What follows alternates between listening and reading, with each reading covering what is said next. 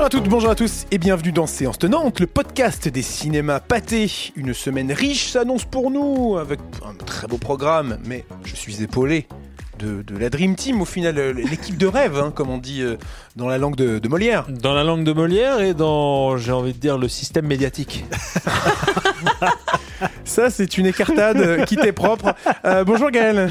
Salut Alexis. Bonjour Robin. Salut Alexis. Et bonjour Lisa. Salut Alexis. On va donc parler cette semaine euh, des trois grands films qui font l'actualité euh, au cinéma. Indiana Jones et le cadran de la destinée, bien sûr. On viendra sur Rengold, notre label L'autre regard. Et enfin sur Ruby, l'ado Kraken, le nouveau film d'animation des studios DreamWorks. Film pour lequel nous avions rencontré il y a quelques semaines son duo de réalisateurs. Mais pour commencer, euh, parlons du grand rendez-vous de la semaine, un des premiers grands rendez-vous de l'été au final. Euh, D'ailleurs, c'est l'été.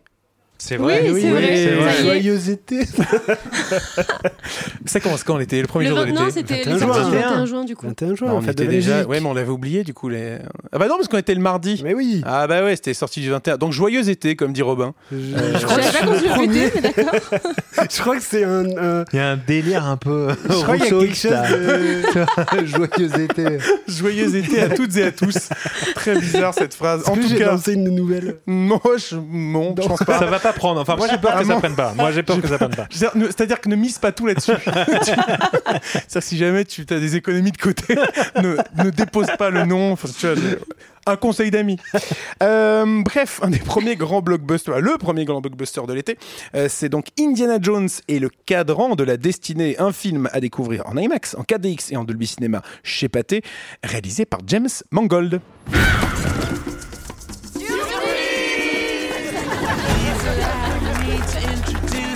Je pars à la retraite. Bon bah alors, qu'est-ce qu'on boit? Un verre pour ma filleule. Vous avez trouvé quelque chose avec papa? Dans un train, pendant la guerre. Un cadran qui pourrait changer l'histoire. Pourquoi tu cours après la chose qui a rendu ton père à moitié dingue? Le cinquième opus donc des aventures de, de notre euh, archéologue euh, chapeauté. Comme on le disait la semaine dernière. Euh, au final, un cinquième opus réalisé par James Mangold. Euh, pour la première fois, un épisode de cette saga n'est pas réalisé par Steven Spielberg. Euh, quels sont les gros, les gros enjeux et les grands enjeux plutôt de, de, de, de raviver la, j'allais dire raviver la flamme, mais en même temps on sait que c'est le dernier Voilà. épisode d'Harrison Ford euh, avec ce, ce nouvel opus au final, 13 ans après le, le dernier? Bah, L'idée, je crois que c'est effectivement de boucler la boucle, en fait, de finir, euh, finir tout ce qui avait été lancé, donner une euh, espèce de, de baroud d'honneur euh, à ce, ce personnage mythologique, euh, permettre à Indiana Jones de, à- pardon, à beau lapsus, permettre à Harrison Ford de, de, de, de mettre une dernière fois ce, ce costume-là. Je trouve que il y 15 avait- ans d'ailleurs, j'ai dit 13 ans, mais c'était 15 ans après le crâne de cristal. Mais ouais, je trouve qu'il y, y a- il y a une, il y a, voilà, en, en finir avec cette mythologie, quoi. Mais c'est c'est intéressant d'ailleurs de, revoir euh, Harrison Ford. Forcément, on sait qu'on est dans une, dans une ère et dans une, une période où, les suites sont, sont légion. Euh, Harrison Ford a repris tous ses grands rôles, tous les rôles qu'il qui avait créé la légende Harrison Ford euh, dans les années 70-80, que ce soit Han Solo dans la dernière trilogie de, de la, dans la post-logie Star Wars, Blade Runner 2049, aujourd'hui Indiana Jones. Il y a un côté, je, je reviens, je, je ferme toutes les portes euh, qui étaient entrouvertes et, euh, et je mets tous ces personnages de côté pour m'aventurer à d'autres choses, parce que lui, visiblement, semble continuer à, à- à beaucoup s'amuser sur les plateaux de tournage. On, on sait maintenant qu'il est en plein tournage d'un film Marvel euh, qui sortira l'année prochaine, si Tout je dis à pas de fait, bêtises, je parle sous le 2024. contrôle de Robin.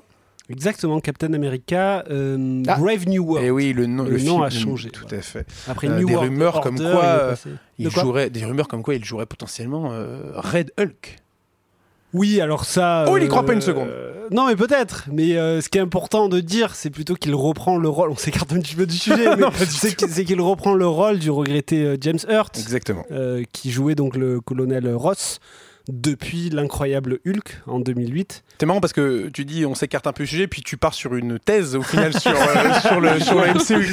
Euh, je, je me le disais à moi-même, pas. D'ailleurs, un film réalisé par Louis Leterrier, euh, qui a ensuite réalisé Fast and Furious 10. euh, Qu'on a on parlait, euh, très belle scène de cascade à Rome. Oui, enfin, évidemment. Euh, en tout cas, Voilà, merci. euh, euh, Voilà, écoute, Harrison Ford, effectivement, n'a pas fini sa carrière, pour reprendre Tout à fait. ton point. Euh, mais Quelle donc, icône, quelle icône. Non, mais c'est ça, c'est-à-dire que c'est En fantastique. Il y a quelque chose de, magnétique en fait chez, ce, chez cet acteur qui est quand même hallucinant. Euh, la- la- cette, euh, cette première scène. Alors, euh, J'allais, c'est ça. Ouais, ouais, j'allais Bah, te dire. Non, non, mais j'allais te dire. De toute façon, le film est contenu dans sa première scène. C'est-à-dire lui, vieux, euh, désabusé, euh, et il suffit de le regarder ouvrir son frigo, se- torse se- nu. torse qui plus est. nu, Si c'est un atout de, c'est- de, de vente pour, pour ceux c'est qui écoutent. incroyable, quoi. C'est incroyable. Ça m'a fait penser. Alors, ça n'a aucun rapport, mais ça m'a fait penser à. La C'est ça qui est première d'autant plus du- curieux.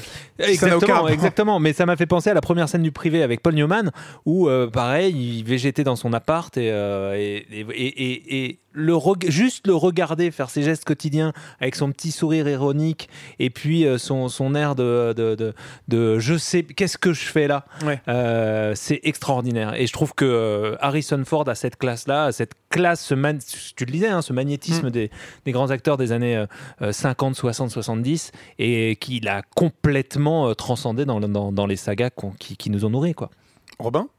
Non, mais moi, je vais retourner à mon aparté de tout à l'heure. Désolé, j'ai- Il veut parler de Red Hulk. Non, non, non, non, petit point, j'ai dit James Oui. Hurt, pardon, c'était William Hurt, évidemment. Voilà. Bien sûr. Je, je corriger, Ah oui. euh, Le corriger grand son nom, je m'étais William trompé. Hurt. Euh, mais donc une scène d'introduction euh, qui est fantastique. Enfin, il y a une scène d'introduction, on va dire, il y a un prologue euh, qui se passe justement, qui est le fameux prologue dont on avait déjà parlé, qui se passe justement à la fin de la Seconde Guerre mondiale. On Mm. est sur un sur un Indiana Jones qui est euh, qui est rajeuni euh, grâce à la, à la technologie du, du de-aging. D'ailleurs, qui est très bien fait, je trouve. Moi, je Bah, redoutais assez le, le, rendu. C'est un outil qui est quand même assez atypique, quoi. C'est-à-dire que c'est, euh, il y a toujours ce truc de, de se dire est-ce que t'en montres trop, est-ce que t'en montres pas assez, euh, à quel point tu pousses le degré du, du personnage de jeu vidéo? Là, en effet, ça fonctionne.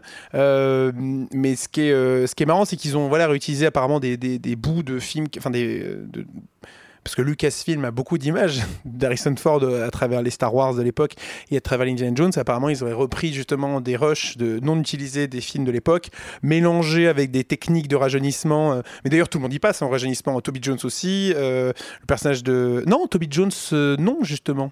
Si, Toby Jones, si, il passe, je crois. Je pense qu'il est rajeuni, en effet. Euh, Mads Mikkelsen, aussi. Mads Mikkelsen Surtout, aussi, en effet, qui joue le, le- le grand méchant de, de ce nouvel opus. Euh, et donc ensuite, voilà, euh, on a un, un- un bond dans le temps, puisque donc là, on était en 1945, au sortir de la, de la Seconde Guerre mondiale, pour arriver à un Harrison Ford euh, grisonnant, qui est toujours prof euh, à New York cette fois. C'est c'est le jour de sa retraite. Tout à fait, le jour de sa retraite, un jour qui n'est autre que celui de, du- de la grande parade euh, des trois astronautes américains revenus euh, de la mission Apollo. Donc ça donne un espèce de... Il y a une grande scène de course-poursuite dont on avait vu pas mal d'images hein, dans les bandes annonces, dans les premières photos qui étaient sorties, euh, de, cette, euh, de cette grande parade dans les rues de New York avec euh, Harrison Ford, enfin Indiana Jones sur son cheval, euh, poursuivi euh, par de méchants garnements, bien sûr. Euh, l'un des des principaux atouts justement bah, est la personne qui déclenche cette euh, course poursuite dans New York. C'est le personnage interprété par interprété pardon par Phoebe euh, Waller-Bridge euh, qui donc joue sa, Sa filleule. Mm. tout à fait. Euh, une Elena, actrice. Elena, je ne sais plus son nom. Bah, c'est une super euh, intervention. Ça, je te- que, que te dire de plus? Elena, je ne sais plus son nom. Eh ben, Elena, sa filleule, voilà. Elena, sa filleule, euh, oui, oui, euh, de facto. Euh, son personnage est en effet celui de Elena Shaw. Merci. Voilà, ben, avec grand C'est plaisir. l'épisode où je me trompe sur les noms. Tu vois, Ça, il y a une petite mais il y a- continuité. et on voilà. sent une certaine thématique. C'est ça, et un exactement. fil rouge. Euh, donc interprété par, F- par Phoebe Will. Phoebe. Attention, attention, Phoebe Waller-Bridge.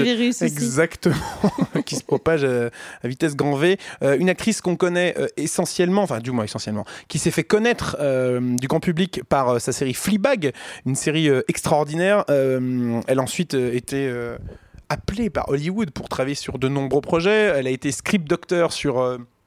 euh, Mourir peut attendre, la, le- le- le- la dernière aventure de Daniel Craig dans la peau de, de James Bond.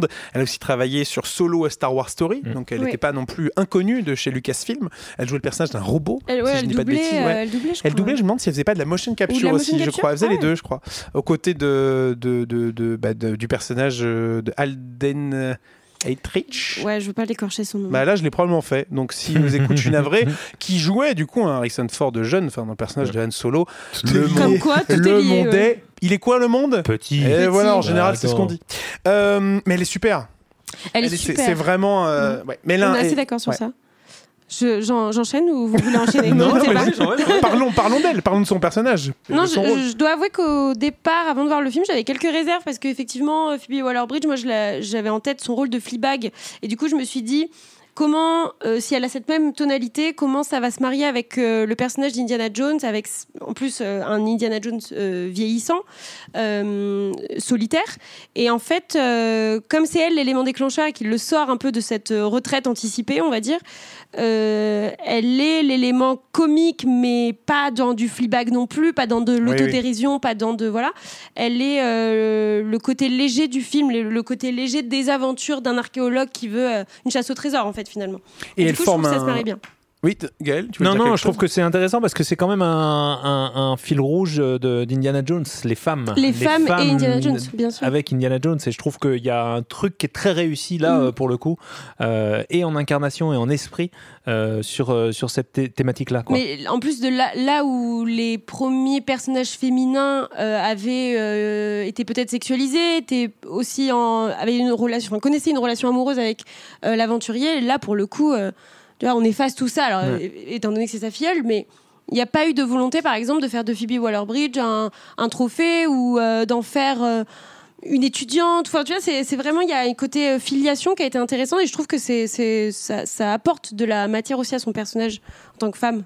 Et elle, euh, elle forme un drôle de duo avec euh, Ethan Isidore, le, le- qui est un espèce de, de nouveau demi-lune au final, qui est le, le Ouais, jeune qui vrai. va l'accompagner euh, dans ses aventures, euh, et qui joue le personnage de, de Teddy. Euh, euh, donc, euh, mais ce qui est, euh, pardon, si je voulais parler de, Ethan Isidore, c'est que c'est son premier rôle au cinéma. C'est un acteur français. D'ailleurs, s'il nous écoute, salutations à lui, parce qu'on l'avait eu en interview, il nous disait qu'il allait souvent au Pâté Orléans, figurez-vous. Eh bien, on salue toutes les personnes qui vont au Pâté Orléans et on salue bien sûr euh, Ethan Isidore, mais euh, qui, a un, qui a un très joli rôle dans ce, bah, voilà, de, de- du jeune, euh, euh, j'ai dit, comment ça, pas du jeune baroudeur, mais du jeune, du jeune aventurier, un peu vraiment comme l'était Demi-Lune en fait à l'époque dans, dans euh, le second Indiana Jones. On a Euh, remplacé les pouces-pouces par des tuk-tuk.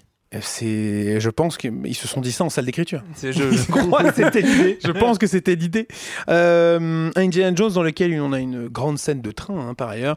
Euh, Est-ce que finalement euh, les trains au cinéma cet été, ça ne serait pas une Une thématique. une thématique parce que Rome aussi, faire hein, un-. Rome et les, et les trains parce que si on, si parle des trains c'est qu'il y a une très très grosse scène de train euh, dans laquelle se déroule l'action au début du film Euh, même chose euh, cette fois dans Mission Impossible Dead Reckoning partie 1 qui sortira dans quelques semaines au cinéma Euh, il y a quelque chose de marrant en fait Mm. avec les trains dans, les, dans le cinéma d'action en général Bah même, et en plus, euh, je pense à ça euh, instantanément, mais il y a eu Bullet Train aussi. Enfin, je- Accessoirement, je, ouais. je pense que c'est aussi un défi de chorégraphie, un de défi mise en scène, euh, de mise en Mm. scène, euh, le huis clos du train, mais en même d'un temps quelque quel- chose qui est en d'un mouvement. véhicule qui avance très très vite de jouer avec les espaces et tout et, moi je trouve que il y avait c'est le Gore Verbinski dans, le- dans la, la cascade. Dans Lone Ranger, vraiment, ouais, hein. Lone Ranger, la cascade de train de Lone Ranger, c'était sur complètement fou. une, sur la musique Mais du il y a- French et, Cancan et- ouais, et, je parle, pardon de t'avoir coupé, Alexis, prie. mais, je trouve que quand on, quand on pense évidemment euh, au train au cinéma, euh, et particulièrement dans Mission Impossible, et un peu dans Indiana Jones, il y a quand même aussi en, background euh, l'idée de faire référence à cette grande époque du muet où c'était une euh, c'était c'était un outil de cinéma euh, complètement fou. Et ça, on en parlera largement justement euh, autour de la sortie de Mission Impossible, où on sent clairement que l'héritage de Buster Keaton n'est jamais très très loin euh, pour euh, notre ami Tom Cruise. Mais pour en revenir euh, sur Indiana Jones, euh, je trouve que l'une des forces du film, c'est cette capacité, encore une fois, à nous faire voyager euh, à travers le monde dans, dans- dans la recherche de ce fameux cadran de la destinée, qui est un, un nouveau, un, un nouveau leitmotiv hein, dans, dans cette saga où à chaque fois il y a presque un objet hein, qui est toujours le qui est toujours le, le but, le but ultime euh, des, des aventures euh, euh, d'Indiana Jones et de ses, et de ses compères. Euh, ici, grosso modo, le cadran de la- de la destinée, qu'est-ce que c'est? C'est un outil qui permettrait de voyager dans le temps et dans l'espace. C'est le cadran d'Archimède. Tout à fait. Tu nous parles un peu d'Archimède? Écoute, non.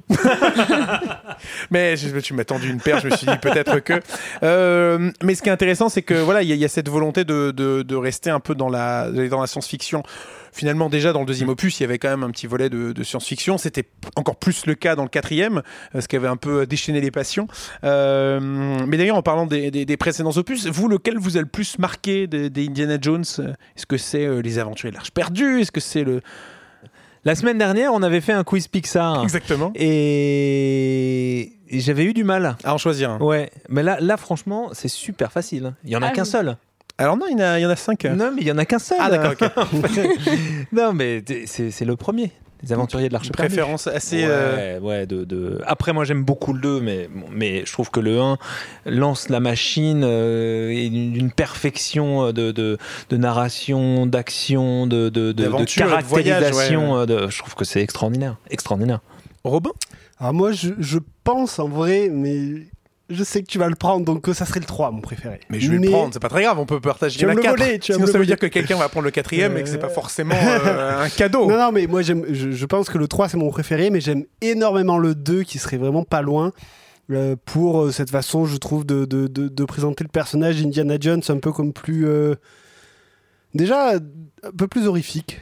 Le film va Ouais, dans des choses un peu plus loin et j'aime beaucoup ça. Je- il, m'a, vraiment effrayé quand je l'ai découvert. Ce Bah, la film. scène du cœur. euh, La scène du cœur est vraiment. Et même la mais- scène mais dans la- les grottes, dans les. il y a quelque chose mais que. il y a quand même une des scènes les plus folles de toute la saga, qui est la scène du nightclub euh, enchaînée avec euh, les, les- les- les rapides. Enfin, je- ça, ça, en termes de cinéma, je pense que c'est ce qui, est- sans doute, enfin à mon sens, c'est un des trucs que- les plus époustouflants qu'ait fait, euh, fait Spielberg. Je trouve qu'il le, il le pousse loin, en fait, son personnage dans le 2. Et c'est ça qui m'a beaucoup plu. Mais le 3, c'est. bah, et, toi, et toi, Alexis Alors, Bah, attends, le- Et toi, Alexis Quel Bah est non, ton mais le, film le 3 en préféré effet euh, a, a une place très très haute. Euh, le- C'est vraiment Sean Connery en fait. Je trouve qu'il apporte un truc.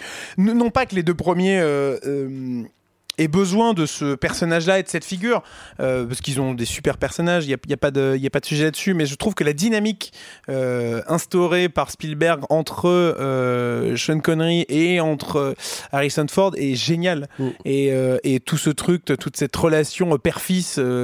Euh, pris au piège par des nazis aux quatre coins de l'Europe et du monde euh, à la recherche du littéralement du Graal euh, ça génial Et, peut-être le, truc- le meilleur final. oui c'est le ça 3, c'est Ouais, peut-être le ce, meilleur ce final. plan de fin euh, Mm. des, des chevaux qui partent au loin euh, euh, au sol enfin vers le soleil c'est c'est- ouais. c'est- c'est sublime Tu vois, on parlait de science-fiction, la, la fin du 3, c'est aussi un. ah mais oui oui mais au final Indiana le- Jones il y a peut-être que dans le premier où la science-fiction n'est pas si Non, c'est vrai, présente c'est même vrai, je n'en vois pas de mémoire Bon, après, dès qu'il ouvre l'arche, c'est... enfin oui, c'est pas de la science-fiction, mais Ah bah l'élément si. fantastique qui est quand ouais, même là. quoi. bah aussi, enfin, Voilà. a priori c'est comme de la science-fiction. Moi en fait, c'est une connerie. Il y en a vraiment depuis le début.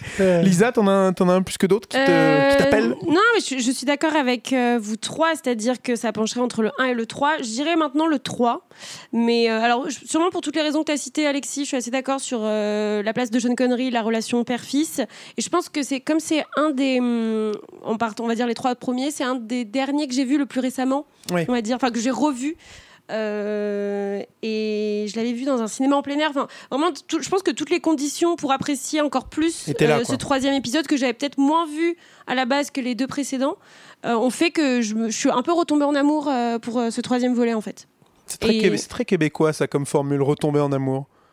Ouais, je, je, je vais pas commencer à faire l'accent québécois, sinon, euh, sinon là. des perches en fait pour qu'on se, pour qu'on se fasse humilier, hein, Je c'est très moche. hein. je suis très mauvaise.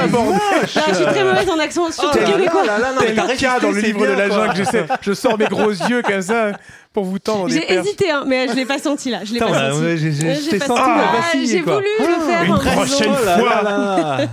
Non mais je t'aurais interdit de le faire, t'inquiète pas. Waouh Euh, Mais oui, c'est sûr que ça donne envie, euh, de, quand on retrouve ces personnages, de se replonger dans, dans, dans ce qui nous a bercé et dans les, ces grands films Mm. d'aventure, quoi, dans, dans, ce que, dans ce que faisait Spielberg de meilleur, Oui, même s'il continue à faire des chefs-d'œuvre, c'est pas la question.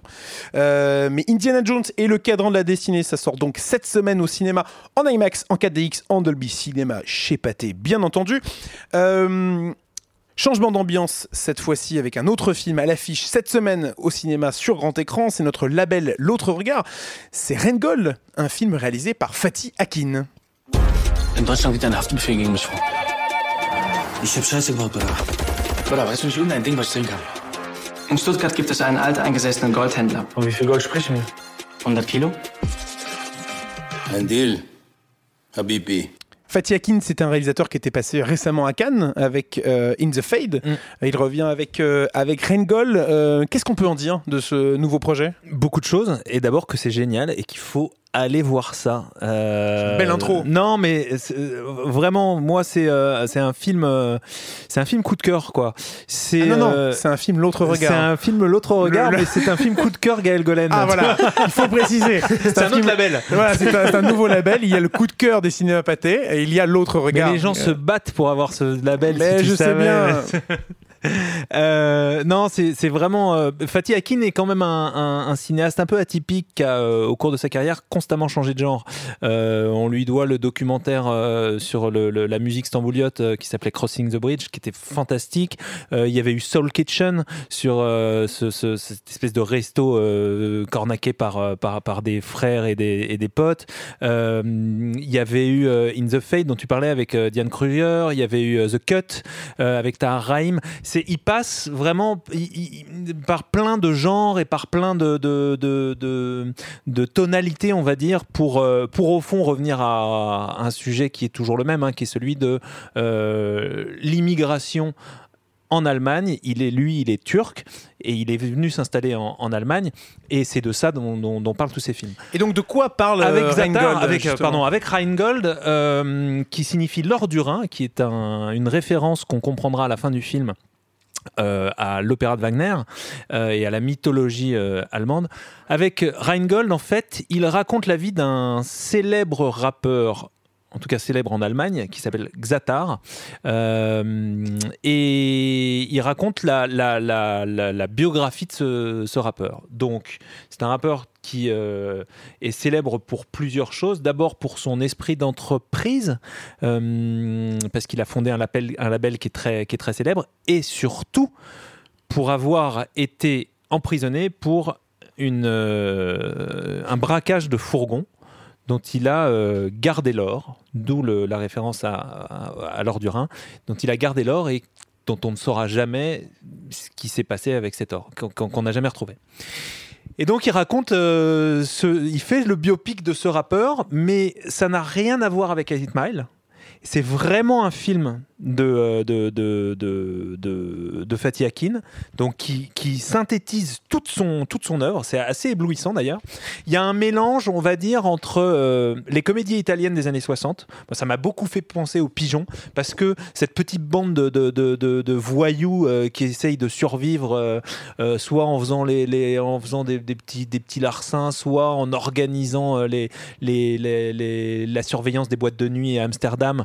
En fait, ils sont tous un peu nuls, ils sont tous un peu rigolos, un peu euh, débrouillards. Et il y a cette espèce de, de vision sociale aussi de la, de la société euh, allemande très forte et très marrante. Vraiment, c'est un film très drôle. C'est ce que je voulais te dire. C'est, à quoi tu pourrais le comparer euh, Et ce donc j'allais dire ouais donc aux comédies italiennes Ouais. et à euh, et aux Scorsese de la grande époque. D'accord. C'est vraiment euh, c'est vraiment Mean Street, mais avec de l'humour et avec et, et avec un, un- un- c'est un croisement. Voilà. Tu veux si si je dois typologiser le film, je dirais que c'est un mélange entre La haine, les comédies italiennes et euh, Mean Street euh, de Scorsese.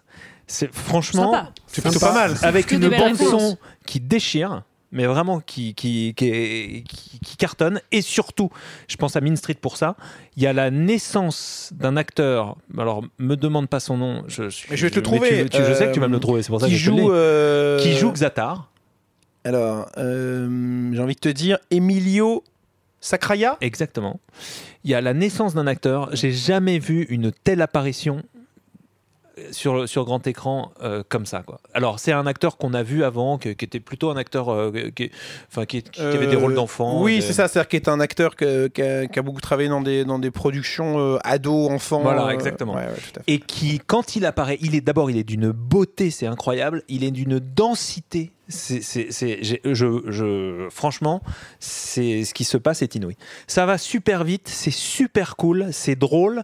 Ça passe du drame, euh, de, de- de- du drame de banlieue à euh, encore une fois les, les, les couillonnades entre, entre gangsters Ouais. à la Tarantino Scorsese, à euh, le grand film politique aussi. C'est très intelligent, très profond, très personnel. C'est franchement, franchement une, une, une claque. Quoi. Bah écoute, tu nous l'as vendu, mais alors euh, de manière Allez-y, assez, hein, euh, franchement, allez-y. Bah, on va y aller. Eh ben, écoute, on, Très bien. bah, on y va. Du Bah, coup, maintenant, on, maintenant Demain, lors de la on, laisse Gaël finir et puis voilà. On y va, ouais, c'est ça, on va, on va te laisser les Bah, moi, j'y retourne avec vous. Allez, Ah, bah, très bien. allons-y. Euh, Rheingold, c'est donc notre label L'autre Regard. Euh, vous l'avez compris, euh, Gaël a plutôt apprécié le- son expérience euh, de cinéma. Euh, on va parler d'un d'un autre film qui n'a cette fois absolument aucun rapport, mais je sais que Robin va nous faire l'éloge assez similaire euh, sur ce projet. C'est Ruby, l'ado Kraken. Alors j'espère que euh, tu as préparé tes meilleurs, ton meilleur argumentaire Bien sûr, bien sûr. Alors, Peut-être pas autant pour nous d'éloges donner que Gaël. que d'aller voir le, temps, je- précédent je ne peux film. pas faire, euh, faire aussi mieux que Gaël. Non, jamais. mais évidemment. c'est pas possible. Ruby Lado Kraken, c'est le nouveau film des studios d'animation DreamWorks. Un film réalisé par Kirk Demiko et co-réalisé par Farine Pearl.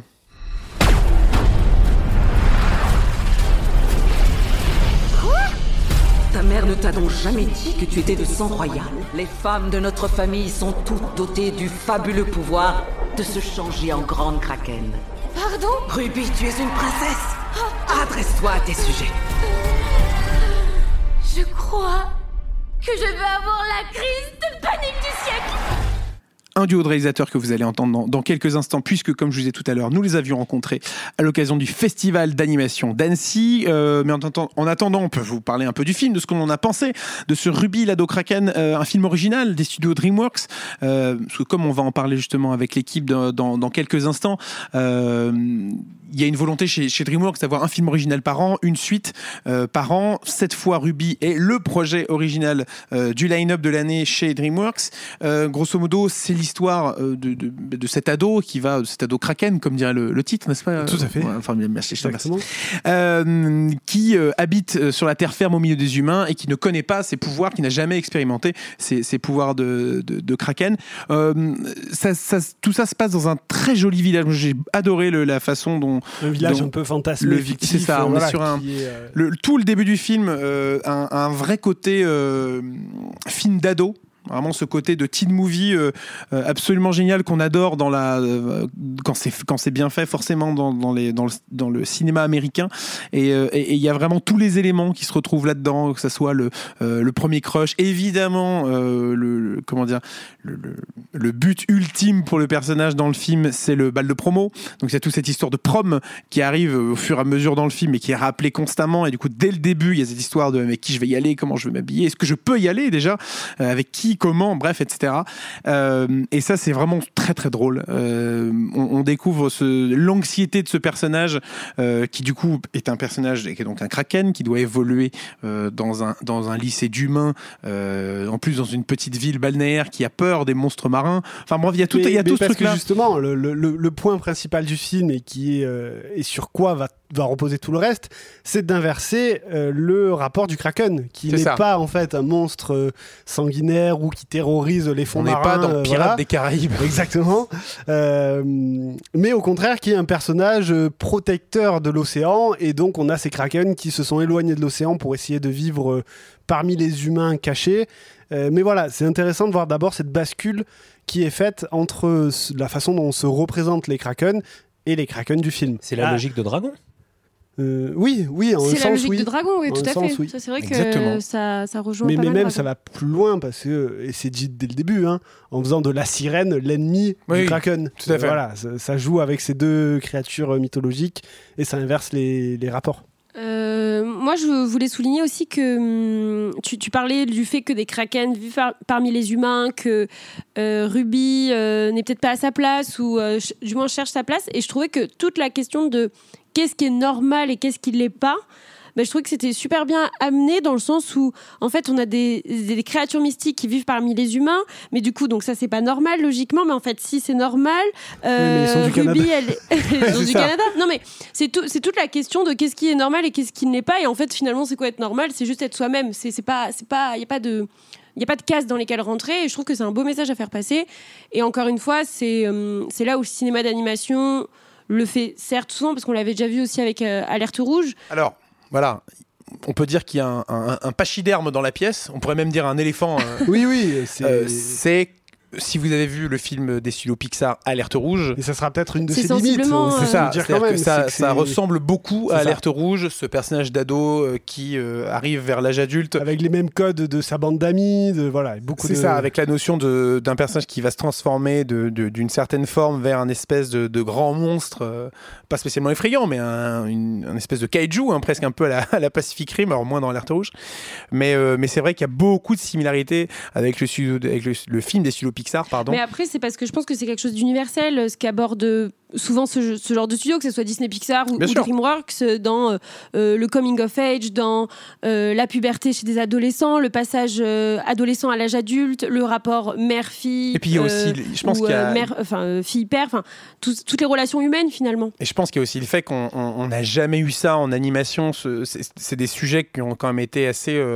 Enfin, qui n'ont jamais été abordés d'une façon ou d'une autre. Et puis c'est vrai qu'il y avait un côté un peu, entre guillemets, révolutionnaire avec euh, Alerte Rouge dans sa façon Oui. de traiter certains thèmes. Sur la- la- le côté métaphorique, C'est ça, euh, vraiment et puis ancré, même ouais. moins métaphorique sur euh, le, le- le passage à, à l'âge ado de, de- de cette, de cette gamine. Forcément, maintenant que visiblement les studios ont plus de liberté dans ce qu'ils veulent raconter, bah, DreamWorks aussi s'empare du sujet et, et nous propose Ruby l'ado Kraken. Ouais, il y a ça. Et puis, bon, on parle de normalité, puberté, etc. Mais c'est aussi, et on en parlait euh, il y a quelques semaines avec Élémentaire, c'est aussi euh, l'acceptation de l'autre. semaine dernière.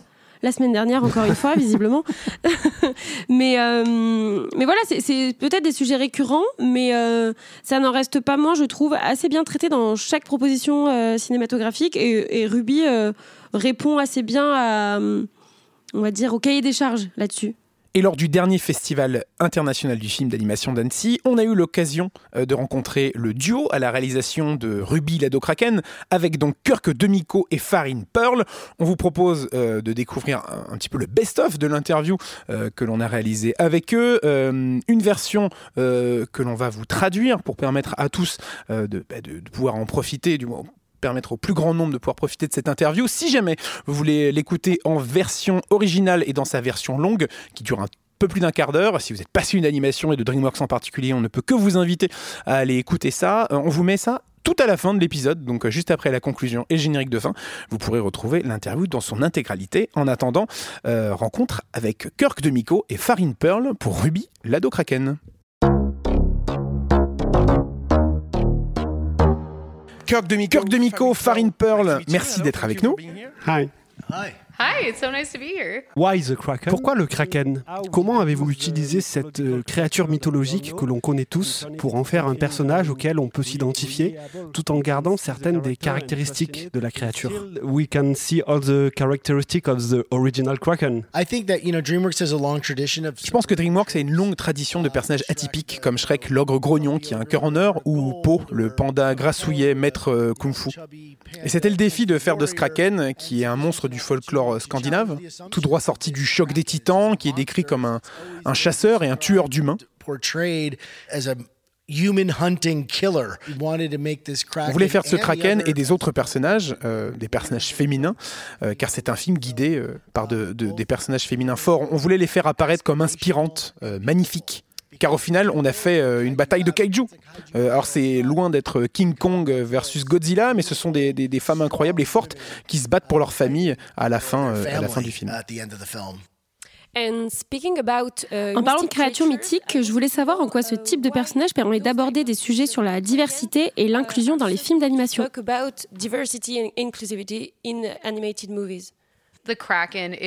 Le kraken est une créature dont beaucoup de gens ont entendu parler, mais ils ne connaissent pas forcément le détail. Ce n'est pas quelque chose dont une- on a une idée claire, mis à part certaines spécificités, comme les tentacules qui peuvent agripper un bateau.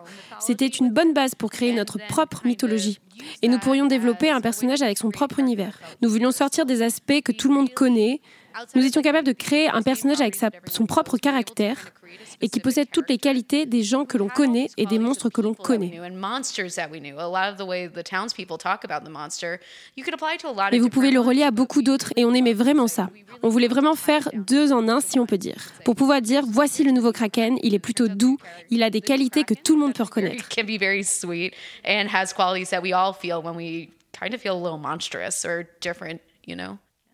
Le film s'ouvre vraiment avec une ambiance très film d'ado. Euh, Quels ont été les, les principaux challenges à ce, à ce sujet et comment faire pour retrouver cette patte, cette ambiance vibe at the beginning of the film? What, what was the main challenge of, of that? Notre principal défi, c'était d'arriver à faire ressentir le côté universel de l'adolescence. C'est ce dont on parle essentiellement entre amis et ça parle au monde entier finalement. Ce qu'on voulait faire, c'était aussi construire une bande originale très contemporaine, avec une musique originale, mais aussi avec des titres contemporains, parfois inédits, ou qui viennent juste de sortir, mais euh, juste quelques années plus tôt, ce qui rend le tout très vivant. Le type de bande-son qui traduit euh, son manque de confiance en elle et qui accompagne son évolution euh, au travers du film. Et on a constaté lors de l'avant-première, devant un public, avec la chanson finale composée par Freya Ridings et chantée avec ces mots, Ruby grandit d'un coup. Elle accepte qui elle est, ce qu'elle représente aux yeux du monde et à ce monde euh, qui elle appartient, et c'est ce qui lui donne la puissance de grandir finalement. Donc on voulait faire en sorte d'illustrer cette prise de conscience de la manière la plus drôle et universelle possible. um. Alexis talk about teenage movies. Alexis parlait à juste titre euh, de films d'ado. C'est aussi un coming of age pour euh, Ruby, pour elle. Euh, L'animation est-elle l'un des meilleurs outils pour parler de puberté? Best tool to talk about puberty and coming of age? I think Je pense qu'avec un personnage d'animation, on arrive mieux à créer un personnage universel, spécialement avec un personnage qui est bleu. Et elle est bleue, elle a des tentacules, ce n'est pas un être humain. Mais grâce à ça, vous pouvez mettre vos propres qualités dans un personnage. Et vous pouvez utiliser des métaphores également, pour vraiment raconter ce que peut être la puberté. Metaphor in a way to to really go through things like we lightly touch upon puberty, but we've also we've had a lot of people on a eu beaucoup de membres de notre équipe qui se sont confiés. Je vois mes propres complexes avec mon corps. Et Ruby incarne mes problèmes d'identité, d'identité culturelle et beaucoup de choses de ce type. Je pense que l'on crée toujours quelque chose à son image. Et ce personnage peut être l'un d'entre nous, vraiment. Donc je pense que c'est avant tout une histoire de quête et d'apprentissage. Tell a coming of age story. Uh, so I wanted to talk about uh, the animation of the movie. Concernant l'animation, et en particulier les séquences dans l'eau, elles sont magnifiques avec la façon dont les personnages évoluent à l'intérieur, par exemple. Comment avez-vous travaillé avec les éléments tout en rendant l'animation de l'eau différente d'autres projets? We did want to make it seem On voulait vraiment faire ça différemment des autres mondes aquatiques, car on a vu le monde de Nemo, il y a beaucoup de coraux, on voulait rester en dehors de ça. Nous voulions écarter, nous écarter de tout ça pour créer quelque chose de plus mythique, presque mystérieux, pour représenter le monde sous-marin. Nous nous demandions donc comment réussir à faire quelque chose d'intimidant parfois, mais aussi de magique. Il fallait qu'il y ait des étincelles sous l'eau et de la lumière. um,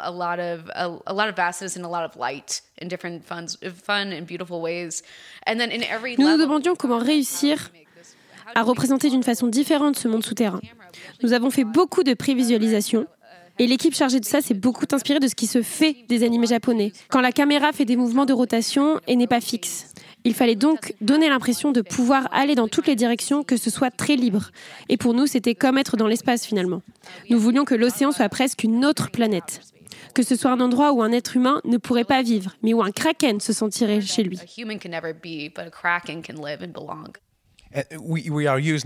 Alors on voit depuis quelque temps beaucoup de projets euh, évoluant dans les eaux, euh, dans les fonds marins. On pense à Avatar, La Voix de l'eau, La Petite Sirène ou même Wakanda Forever l'année dernière. Quel est le, le plus grand challenge que vous aviez euh, à ce sujet-là? Est-ce que vous avez des références en tête? In mind? Well, the one thing we uh, talked about was that for the Kraken Kingdom is that there is a, a moment where she goes through sort of a portal. Pour le royaume Kraken, il y a un moment où elle traverse un, un grand portail avec des courants très forts, où juste un Kraken pourrait survivre.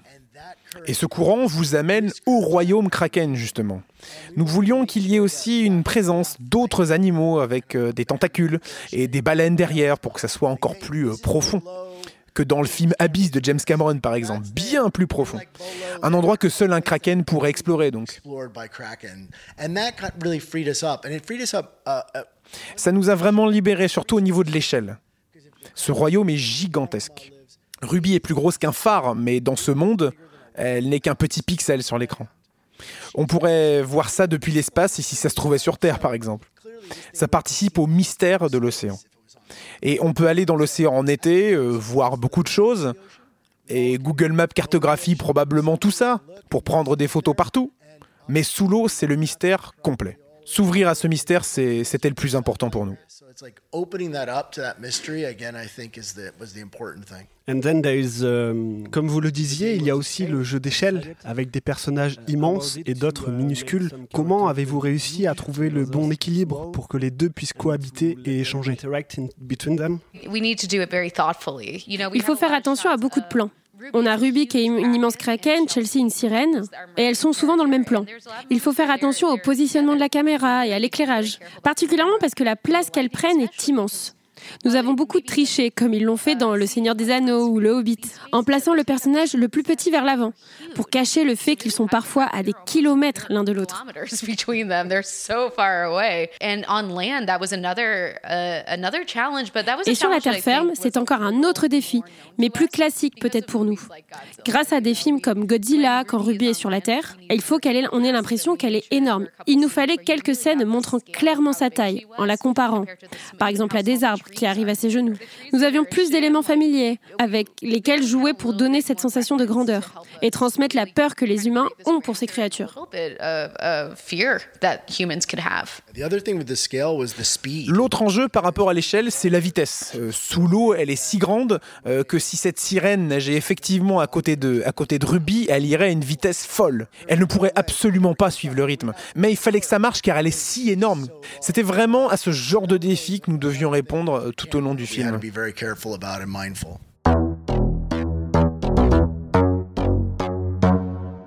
Après avoir abordé et être revenu sur ces trois grands projets qui font l'actualité cette semaine au cinéma, on va revenir sur les bonnes raisons d'aller les découvrir. Chacun euh, griffonné comme ça là, sur ses petits cahiers. Des, des- enfin, les notes de Gal, il en a pas. Je, je, je- je- je- C'est de la délation. Et voilà, Et pardon, c'est une balle perdue. Excusez-moi. Euh, donc, revenons sur les bonnes raisons d'aller découvrir ces trois longs métrages au cinéma cette semaine. On commence par Indiana Jones et le cadran de la dessinée. Pourquoi faut-il euh, aller voir ce film-là, Gaël, au cinéma? J'ai envie de dire Toby Jones. Voilà, Toby Jones. Je trouve que c'est un acteur génial qui, encore une fois, euh, montre qu'il est à l'aise dans tous les registres.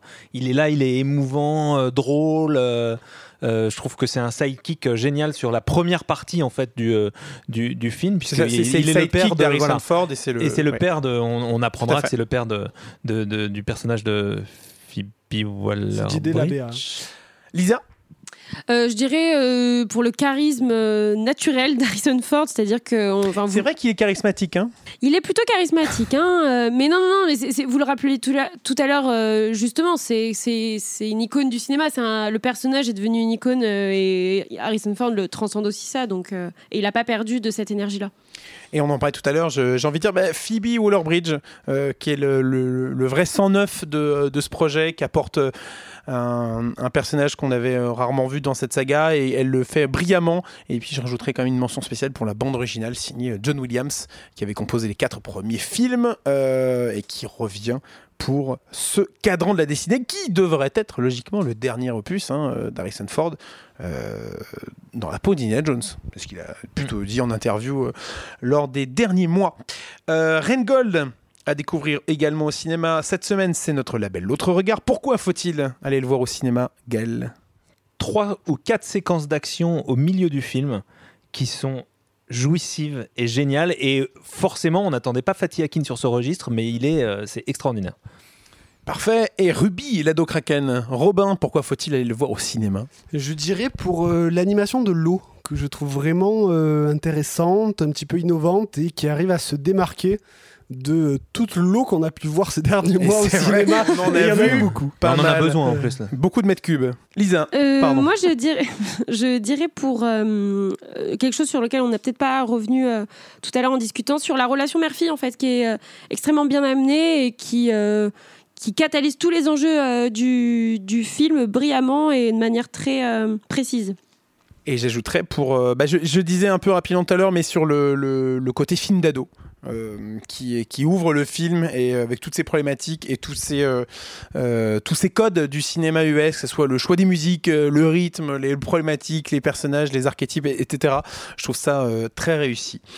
Indiana Jones et le cadran destiné, Rengold et Ruby Lado Kraken, un vaste programme vous attend cette semaine dans les cinémas pâtés.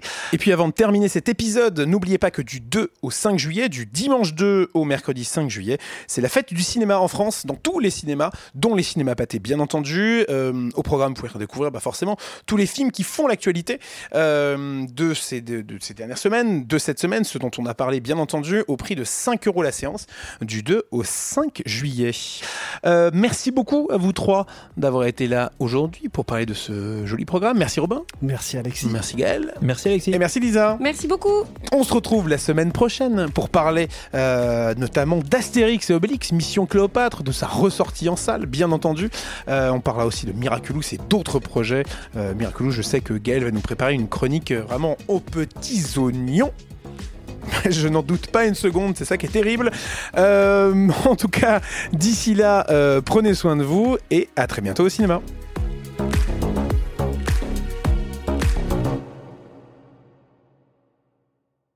Kirk Demico, Farine Pearl, nice to meet you. Hello, thank you for being here. Hi.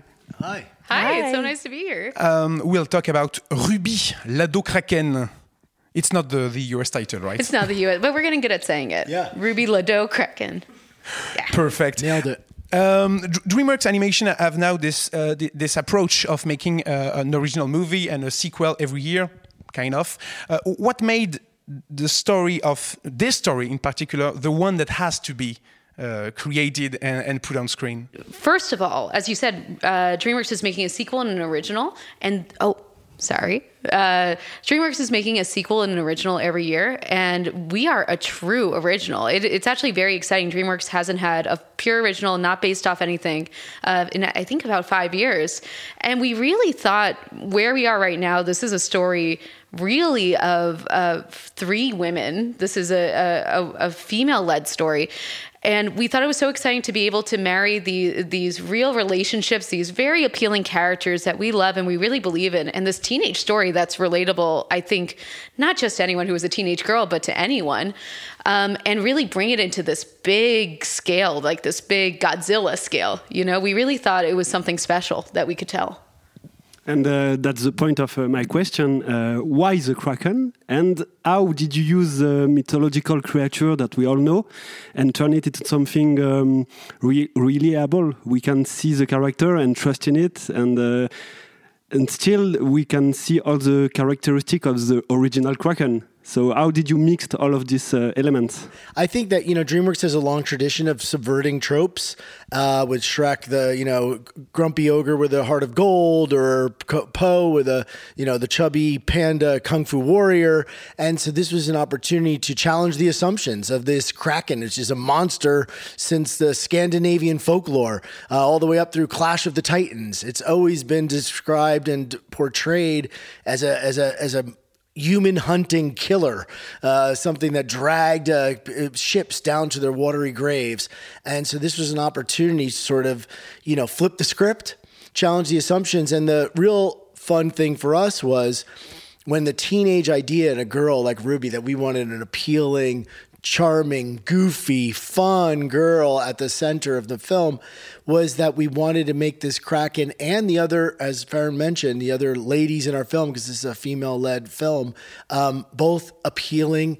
Um, aspirational and beautiful because we do build to a kaiju battle, but it's a kaiju battle of not King Kong Godzilla. It's beautiful, strong women uh, fighting for their family at the end of the film. And speaking about uh, mystic creatures, I wanted to know uh, why those types of creatures like Kraken uh, are so good to talk about diversity and inclusivity in animated movies. Well, I think the Kraken is something that many people know, but they don't know too much about. It's not something that we have a clear idea other than a couple different qualities, right? Like the tentacles wrapped around the ship. It felt like a really good base to kind of create our own mythology with it and then kind of use that as a way that we could create a character that felt universal. We really outside of like the, the these main properties that everyone knows, we were able to kind of create a specific character who had all these qualities of people that we knew and monsters that we knew. A lot of the way the townspeople talk about the monster, you could apply to a lot of different ones, but we really loved this. We really wanted to tie it down to to one, so we could say, "Here's here's the new Kraken," and it turns out the new character, the new Kraken, is actually very can be very sweet and has qualities that we all feel when we kind of feel a little monstrous or different, you know. And the movie opens with this kind of uh, teen movie vibe, uh, which is amazing. And, and the, the, the, the layout of, of the, um, the town that where all the characters are living in is fantastic. I mean, I can't wait to see that in a Universal theme park, but that's another.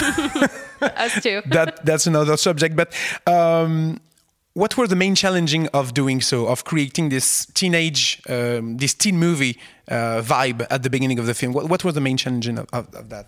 I think our our main challenge there was really just trying to give it that. Uh, you know the universal appeal of the teenage, which is what we're talking about, especially you know here in France and watching it with an international audience. Um, one fun thing that was always coming through was just what we wanted to do was bring this sort of contemporary soundtrack to the film. Uh, have music throughout, have a score. Um, but also have a lot of songs that are contemporary, that are unreleased, just coming out, uh, but in the past few years, keeping that alive. So, sort of the soundtrack for her life that would chart her course from being very insecure, um, from being um, you know, afraid to being, you know, all the way through through being strong. And then as we saw at the end at the premiere, which was, you know, in the final um, song written by Freya Ridings and sung by her, where it's Ruby Rises, really is her crowning moment where she's finally accepted who she is and she's been truthful with the world, shown the world who she is, and she belongs. And that's what gives her the power to rise. So I felt like we felt like trying to bring that gave it that consciousness um, in a in a really fun, universally relatable way. Oh, just yeah. Also, just it, you know, we we really do reach these fantastical big scales, and you know, we spend a lot of time underwater in worlds you've never seen. So it felt important to ground it in this teen mo- teen movie genre, which is, as Kirk was saying, why the soundtrack was so important to us. But just always so we knew that there was this um, John Hughes, Pretty in Pink kind of book smart kind of vibe that we could come back to and say here here's the relationships and the characters and look then contrast it with how far how elevated and how fantastical the movie can go Alexi talked about teenage movies, but it's also, I think, a movie about a coming of age for, for Ruby. So I wanted to know, um, is animated movie in general uh, are the best tool to talk about puberty and coming of age? Do you think that, or I think it's a really good tool for yeah, it. Because, uh, so I think with an animated character, we've been talking a lot about like how eh, we made a character that that's universal. And I think the thing is that you are, especially with a character who's blue, you know, she's blue with gills. She's not a real human being, but I think because of it, you could bring a lot of your own qualities to that character and what they're going through, and you could use metaphor in a way to to really go through things like we lightly touch upon puberty, but we've also we've had a lot of people in our crew talk to us about I see my struggles with my body in Ruby or my struggles with my identity in Ruby or my cultural identity, any any sort of that uh, thing there. I think it's just you kind of create this this kind of image and the, the, this this character who really can be any one of us, really. Um, so I think in that way, it's been really good to tell a coming of age story. And talking about uh, the character design of the um, of Ruby's family and Ruby in particular, um, there is some kind of uh, suspension of disbelief that she, well, she's from Canada, right? Uh, but uh, in the movie, we everybody is okay with the fact that she's not looking like everybody else. Uh, was it at some point a discussion that you have to, let's say, uh, make her human, like a special power that when once she's out of the home, she's like a regular human, or what kind of process was it to to develop these characters in particular? Yeah, we um we uh, funny we had actually we had actually used the um, idea more from the film The Coneheads, uh, which they they uh, used to say they were from France. So um, that was their that was their that was their Saturday Night Live, right? um, but the idea was just that in the I again we bend believability in these movies and I think sometimes it's actually good to bend the believability because the buy-in at the beginning is the contract you make with the audience and it sets you on a different place so that you can project yourself onto this because you know you're watching a metaphor. This isn't a documentary. These aren't real characters. You know, so I feel like that helps to be It's able not to, based on a true story. it's story. not based right? on a very oh, true story. Really? Yeah, Really? right. But I think that that's part of the fun that you actually have. It's like to me, when you take those leaps, those suspensions of disbelief, it's also it affects you on maybe a more like when you were a kid and you're reading storybooks. Right? When you're seeing the drawings come to life, it starts to affect you on a on a place where you're not the adult with all the thinkings of all the stuff going on, or you're a teenager trying to grips with things. But as you were a kid and you're reading a story, it gets down to that more fairy tale level where you can then explore those emotional you know relationships. You can then dive into a mother daughter relationship and when they're arguing you feel that they're there. You understand their struggle um, because you've given yourself to it Uh, so I wanted to talk about uh, the animation of the movie. Uh, there's a big sequences where we finally see the characters going into the water, and uh, I think the water look uh, amazing. The way that um, the characters swim in it or fall, and we don't see the bottom of it. How did you work with elements in this movie, and how did you try to um, make feel the water a little different, maybe than what we are used to see in animation? Yeah, I mean, we we did want to make it seem different than other water worlds because we've seen, you know, Finding Nemo, we've seen a lot of coral reefs, and actually we really tried to stay away from that to kind of create a more mythical, maybe mysterious kind of water landscape. Um, so a lot of time went into the art design of how do we make something that feels maybe a little intimidating sometimes, but also has these moments of magic. We tried to find a lot of sparkle in the water, um, a lot of a, a lot of vastness and a lot of light in different fun, fun and beautiful ways.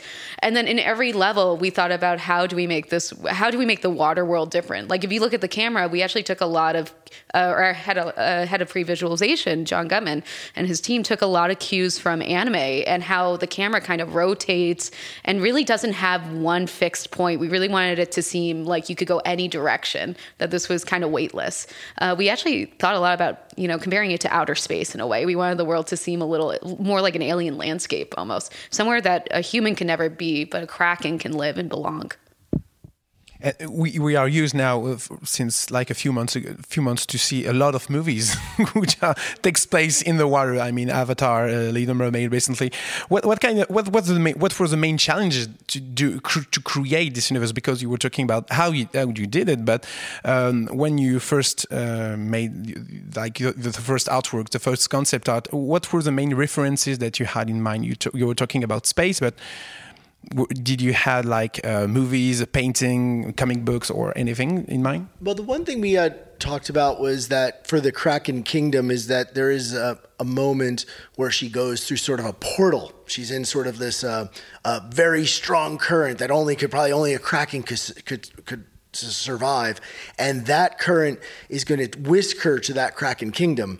And we wanted to make sure that we actually left like other animal, mammals, fish, any the whales behind. Like they, this is below James Cameron's Abyss. Like if that's there, we're like below there. Like, That's a great was- reference. You know what I mean? Like so that's where it was. It was like if you know where the bottom of the Marianas Trench is, this is still four trenches down, right? So it's like a place that could only be explored by Kraken, and that got really freed us up, and it freed us up. Uh, uh, one thing for sure, us up for scale because if the Kraken Kingdom where Grandmama lives, it is massive. I mean, Ruby is bigger than a lighthouse on land, but when she's there, she's like one little pixel on the screen. Um, so clearly, this thing would have been seen by from space if it was on on land. Um, so I think it also plays to the mystery of the ocean. We all can go in the ocean every summer. We can look and you can stand there.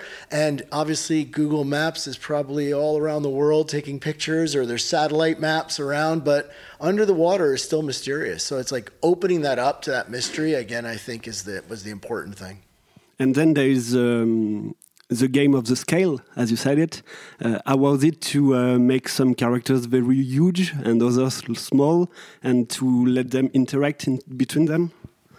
Uh, we we need to do it very thoughtfully. You know, we have a lot of shots of Ruby as a huge kraken and Chelsea, who's our mermaid character, and there's a lot of moments where they're they're together, and we really need to be very careful about the camera and the lighting, especially because while it maybe it doesn't uh, seem like it on screen, these spaces that they take up, as Kirk says, are huge. So we uh, we did a lot of you know camera trickery that you would almost see in like Lord of the Rings, where the you know when they're doing the hobbits of making sure the smaller characters are in front to really hide the fact that they're almost there are kilometers between them. They're so far away.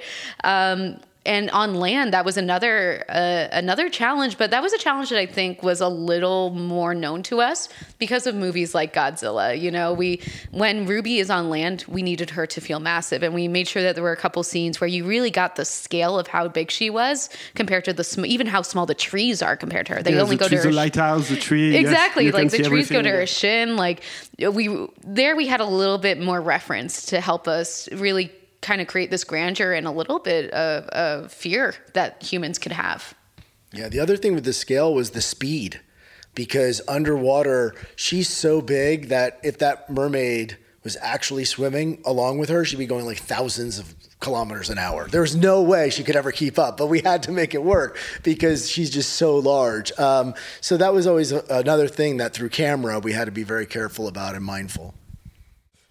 I wanted to talk about uh, the mother-daughter relationship. Yeah. Um, why did you choose to represent uh, this, this this type of relationship in your in your movie? Uh, and maybe did you recognize your own relationship relationship sorry uh, with your own mother? Maybe. Yeah, I mean, I when I worked on the Crudes, the first Crudes movie from DreamWorks, that was very much a father-daughter story, and we always used to talk about, you know, what would be a complement to that story.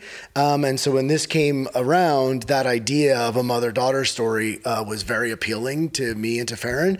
And the the most important thing I think as a parent you know, uh, my own, but as a parent now of kids, was making sure we knew that Agatha had her heart in the right place in every frame of the film.